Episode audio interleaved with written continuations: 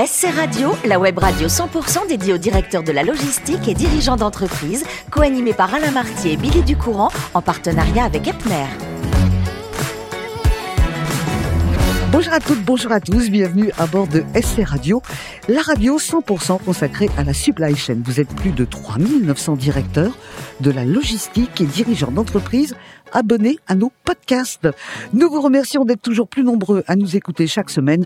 Et bien sûr, vous pouvez réagir sur nos réseaux sociaux et notre compte Twitter SC Radio-du-Bas TV. À mes côtés pour co-animer cette émission, Muriel Glad. Bonjour Muriel. Bonjour Mini. Bienvenue Muriel, vous êtes directrice générale déléguée France chez Epner. Et aujourd'hui, nous recevons Eric Marécal. Bonjour Eric. Bonjour. Vous êtes directeur des achats et de la logistique de Gilbert Express. Eric, vous êtes né à Neuilly-sur-Seine. Et alors, comme Madeleine de Proust, vous, vous aviez le pain. Vous vouliez être boulanger. Cette odeur du pain vous ravissait depuis que vous êtes petit. Oui, c'est toujours le cas. Hein. Je, je, suis un fanatique de, de, du pain. Une bonne baguette, c'est quand même exceptionnel. En France, on a quand même une chance inouïe. Euh, et c'est vrai qu'il y a un savoir-faire. Ah bah avec du beurre salé, mais là, ouais. on parle pas. Délice. Mais non, non, euh, c'est vraiment, euh, ça aurait été un grand plaisir, euh, mais bon, ça s'est pas concrétisé. Non. Bah non, ça s'est pas concrétisé et au moment de faire euh, vos études, au lieu de partir apprenti boulanger, voilà parti dans un bac E, euh, sciences et techniques, ensuite un BTS à Blois de mécanisme automatisme pendant deux ans. Donc là, on, on s'éloigne hein, quand même de la boulangerie. Oui, alors après c'était, euh, enfin, euh, j'habitais en province à cette époque-là, à, à Bourges, et euh, je dirais que je cherchais un diplôme qui corresponde et l'automatisme me plaisait bien, mm -hmm. donc c'est ce qui fait que je me suis orienté vers ça. Je peux pas dire que c'était pas un coup de cœur, mais c'était, je dirais, une logique. Et c'est une époque, il fallait bien trouver un débouché. Voilà. Alors, euh, vous allez enchaîner avec euh, une licence d'informatique à Tours que vous plantez. Vous le dites. Moi, je l'ai complètement planté euh, mon année, et vous partez faire votre service militaire dans l'armée de l'air. Vous êtes aspirant en formation et vous enseignez l'automatisme. Finalement. Euh, elle vous a servi à quelque chose, cette armée, à faire vos pas, vous qui aviez fait des études d'automatisme de formateur? Bah, C'était Enfin, moi, c'était très intéressant. Euh, après, euh, tout le monde n'a pas cette chance-là, mais en étant formateur, euh, on, on, apprend déjà à enseigner, parce que l'armée, de ce côté-là, est, est, très bien organisée sur la partie enseignement, et, et l'automatisme, en plus, me plaisait. Donc, plutôt que de faire des manœuvres ou des choses comme ça, j'étais dans un contexte plutôt favorable à Sainte, ce qui nous permettait d'aller oui. nous baigner à Royan de temps en temps. Voilà. c'était sympa. Et en plus, la méthode de l'armée a marché sur vous, puisque vous avez planté votre année, vous faites l'armée, vous repassez votre licence, et cette fois-ci, vous l'avez. Ah, j'aime pas gâcher non plus. Donc, euh, bon, du fait que j'ai eu quelques UV, je me suis dit que ça allait quand même aller jusqu'au bout euh, de, de, la logique. Et puis, bon, alors l'informatique était assez balbutiement, mais c'était, euh, j'ai toujours trouvé ça très intéressant. Et dans la logistique, je dirais, aujourd'hui, c'est un support, mais mmh. c'est le support de beaucoup de choses en l'occurrence. Ouais. Alors, le premier job, hein, on reste en province, vous êtes à Dijon, dans l'automatisme. Donc, entre ce que vous avez fait comme étude et l'armée où vous avez enseigné, vous êtes un petit peu tranquille j'ai envie de dire. Vous ronronnez tranquillement dans votre métier ça se passe alors, bien? Pas franchement, parce non? que c'était une le développement d'applications. Alors c'était une toute petite boîte qui ah. développait des systèmes d'automatisme. À cette époque-là, il n'y avait pas euh, tous les, les automates, euh, ça se branchait pas aussi facilement sur ordinateur que ça, et euh, il y avait énormément de besoins industriels, euh, ce soit pour du séchage de bois, que ce soit pour euh, piloter des lignes de production de carton. Et donc on avait régulièrement des charrettes. Il m'est arrivé une semaine de ne pas me coucher avant 3 heures du matin toute la semaine parce que il fallait rendre le, le, le, projet avant la fin de la, de la semaine. Il n'y avait pas les 35 heures à l'époque? Dans, le, dans le développement, il n'y avait pas les 35 heures. Alors, de toute façon, cette petite boîte, elle a déposé le bilan. Et il y a toujours une référence dans une carrière. Et vous, cette référence, ça va être Essilor. Vous êtes responsable de production. Et cette boîte, vous dites, Essilor a été un coup de cœur pour vous très important et vous avez passé sept ans de votre vie chez Essilor. Oui, alors Essilor, bon, c'était déjà une très bonne euh, entreprise en France. Hein, je pense que personne ne pourra contredire ça. Deuxièmement, euh, Essilor était une société issue de coopératives, euh, donc avec un management très, très je vais dire collégial, avec une participation des salariés euh, à l'actionnariat euh, très très développée euh, et le, la gestion, la manière de faire avancer les choses a intégré l'aspect humain et je sais que bah, c'était mes premier vrai pas de manager. Et du coup, on m'a corrigé parce qu'on fait quelques erreurs en tant que manager quand on démarre. Hein. Et en même temps, euh, bah, j'ai beaucoup appris autour et j'ai eu la chance d'être euh, représentant des salariés actionnaires auprès de la direction, ce qui fait que tous les mois, on rentrait, rencontrait la direction des Silors qui présentait les projets et ce qui permettait de déminer, ce qui faisait que les Silors n'étaient jamais en grève puisque euh, ils présentaient aux salariés les projets et les représentants disaient ouais mais là, il faudrait peut-être faire attention sur ces aspects-là. Et comme les, salariés, c'est pas la même chose d'avoir un salarié actionnaire et un salarié, euh, je dirais, lambda. Et ce qui fait que les, les il y avait plus de, de retour de l'aspect des salariés que des syndicats. Les syndicats étaient là, ils avaient leur mmh. utilité, mais le retour des salariés lors de ces réunions était très intéressant et la direction faisait un vrai effort de pédagogie pour expliquer comment ça se passait. Bah, vous pouvez aller euh, demander à Essilor qu'ils qu aillent un peu convaincre aujourd'hui euh, tous ces gens de s'entendre. Alors, Essilor avait un accord pour les montures de lunettes avec Cartier. Donc vous partez chez Cartier, vous allez rester un petit bout de temps. Euh, à l'époque, chez Cartier, vous êtes responsable de la logistique, mais vous avez eu, au bout de quelques temps, envie de retrouver ce qu'on appelle une structure plus petite, et vous avez eu cette proposition de Gilbert Express. Vous arrivez, vous faites quoi chez eux? Ben chez Gilbert Express, ils étaient en pleine restructuration. Euh, ils avaient fait intervenir Ernst Young pour euh, pour bouger un peu les choses.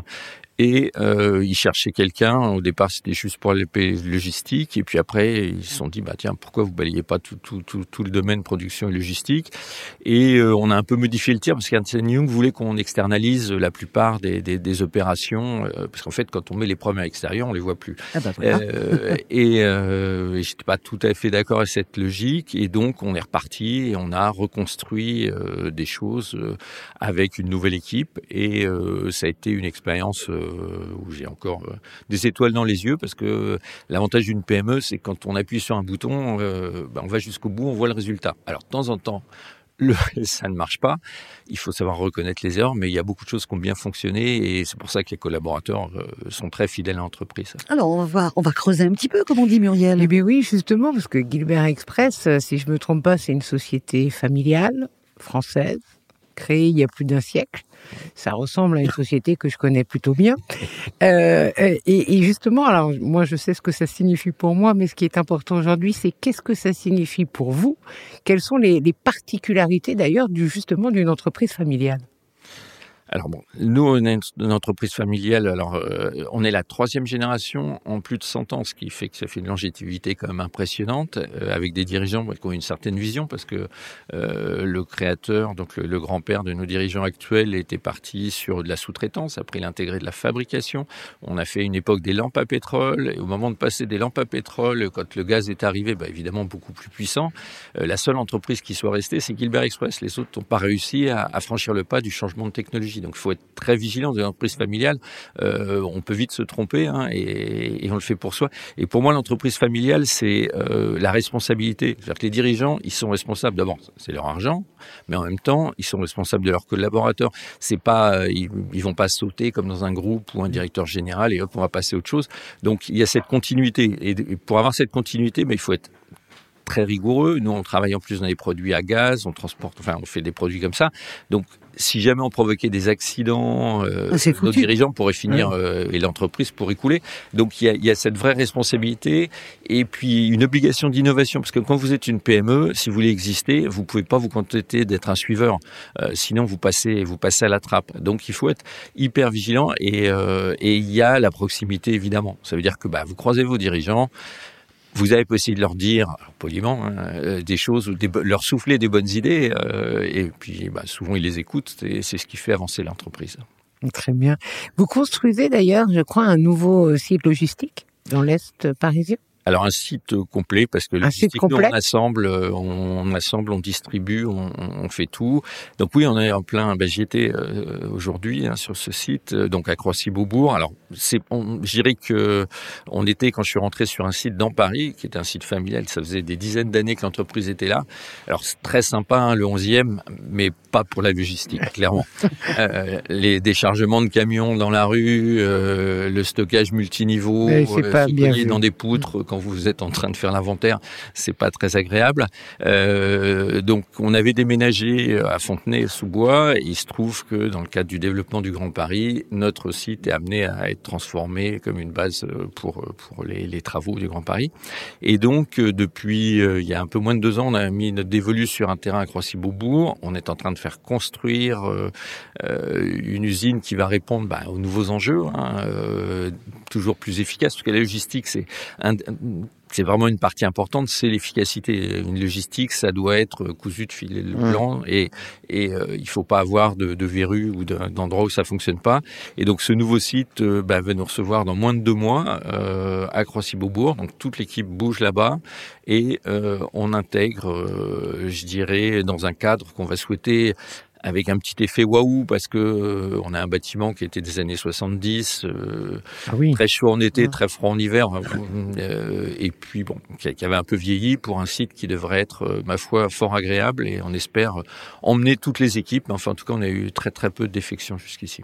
Très bien. Euh, donc Gilbert Express, donc on est sur du matériel qui, qui est lié pour les professionnels hein, du bâtiment. on passe de la plomberie, l'agriculture. Vos destinataires, ce sont des artisans, des professionnels, ils sont pas forcément toujours euh, euh, à attendre euh, la livraison que vous leur envoyez. Ils sont pas derrière un bureau à attendre que, que le livreur arrive. Comment vous faites pour assurer que vos clients vont bien recevoir leurs commandes quand en fait ils sont pas forcément derrière la porte? Alors bah maintenant c'est devenu euh, c'est une bonne question c'est devenu multicanal. Je dirais il y a il y a 20 ans de ça euh, on livrait euh, des magasins comme Point P Asturienne Discours et Cabot. Maintenant il y a bah, j'ai tiré la concentration ce qui fait que des groupes comme Point P ont des centrales logistiques et là on envoie des dizaines de palettes de matériel que dispatchent dans leur réseau etc et de l'autre côté on a de la vente en, en direct. Alors la vente en direct pour nous, ça n'a pas automatiquement de sens. Enfin, ça, ça a du sens parce que euh, il y a un besoin, mais ce besoin-là, c'est euh, un couvreur quand il, a un appareil en panne et qu'il veut finir son chantier, il en a besoin tout de suite. On n'est pas Amazon, et puis, euh, on parlait de, développement durable, livré en 4 heures, euh, en ayant des dépôts partout, en dépendant un maximum de CO2, c'est pas, c'est pas le choix. Donc, ce qu'on a fait, c'est qu'on a développé énormément la maintenabilité de nos appareils. Ça veut dire que, euh, faut savoir que aujourd'hui, un couvreur, avec les nouvelles versions qu'on a, peut, sans outils, remplacer toutes les pièces de son fer. Ce qui fait qu'en fait, au lieu d'être dépendant, s'il a l'injecteur qui va bien, le piezo qui va bien, il se dépanne tout seul. Il peut le remplacer. Rien que ça, c'est, une innovation qui a été faite par notre service technique, euh, parce que euh, les plus gros problèmes, un d'eau, ça se fatigue au bout d'un certain temps, il faut le remplacer. Il faut le remplacer, un retour en usine pour le remettre, euh, c'est pas une solution.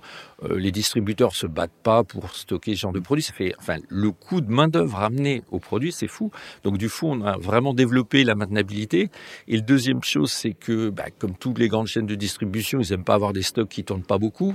Donc toutes ces pièces détachées, ça tourne pas énormément. Donc mm. on les vend sur Internet. Et donc du coup, on a les commandes à 10 euros et on a les plateformes à 50, 100, 200 000 euros euh, qui passent des commandes. Donc c'est euh, c'est assez compliqué. Tout est géré dans le même canal, on va dire, euh, mais bah, on s'adapte parce que on a besoin de tout. Et la partie euh, vente Internet se développe énormément et beaucoup par les sites étrangers, parce qu'aussi bien on est très représenté en France, on fait à peu près mmh. deux tiers de notre chiffre d'affaires en France, euh, à l'étranger, des gens qui veulent nos produits, le plus simple, puisqu'on ne peut pas trouver chez le distributeur du coin. En France, Internet. pour éviter nos produits, c'est difficile, parce qu'on est vraiment une référence, mais à l'étranger, il est très simple de nous trouver, puisqu'on a des sites et des filiales en Allemagne, euh, en Pologne, etc., pour vendre nos produits. Merci beaucoup Muriel pour ces questions. Eric, euh, une usine qui ouvre dans moins de deux mois, c'est un peu de pression, c'est un nouveau bébé, hein, un sacré bébé. Pour euh, décompresser, vous jouez toujours au tennis? Ah, du tennis toutes les semaines, du vélo, euh, je fais tout ce qui peut euh, faire baisser la pression. J'adore le sport en général. Ouais, vous aimez le sport?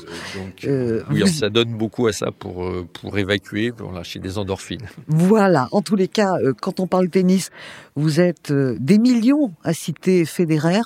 Moi, je voudrais vous remercier parce que quand on a préparé cette émission, quand on a parlé tennis, vous m'avez parlé de Mansour Barami. Et ça, on l'a peut-être un peu oublié, mais quel joueur bah, Vous savez, dans les entreprises, on a besoin de monde sur Barami. C'est-à-dire des gens qui ont des profils atypiques. Euh, je me rappelle, on a embauché une fois un, un artiste euh, en logistique habitant euh, parce que l'après-midi, il allait au Louvre pour dessiner, etc. Et c'est vrai que c'est des gens qui vous enrichissent. Euh, et il faut accepter ces, ces, profils qui sont différents. On rêve du profil idéal, on en parlait, etc. Mais souvent, les gens qui ont d'autres centres d'intérêt euh, ont pas une attente, parce qu'après, euh, la logistique, ça peut être considéré comme répétitif. À partir du moment où on a d'autres centres d'intérêt, il y a des choses qui se passent bien, et c'est vraiment une richesse. Et on a eu la chance d'avoir dans notre entreprise beaucoup de profils euh, très intéressants. Merci beaucoup, Eric. Merci, Muriel, de nous avoir accompagnés pour cette émission. C'est la fin de ce numéro de SC Radio. Retrouvez toute notre actualité sur nos comptes Twitter et LinkedIn. On se donne rendez-vous mercredi prochain à 14h précise pour une nouvelle émission. L'invité de la semaine de SC Radio, une production b2b radio.tv en partenariat avec Epner.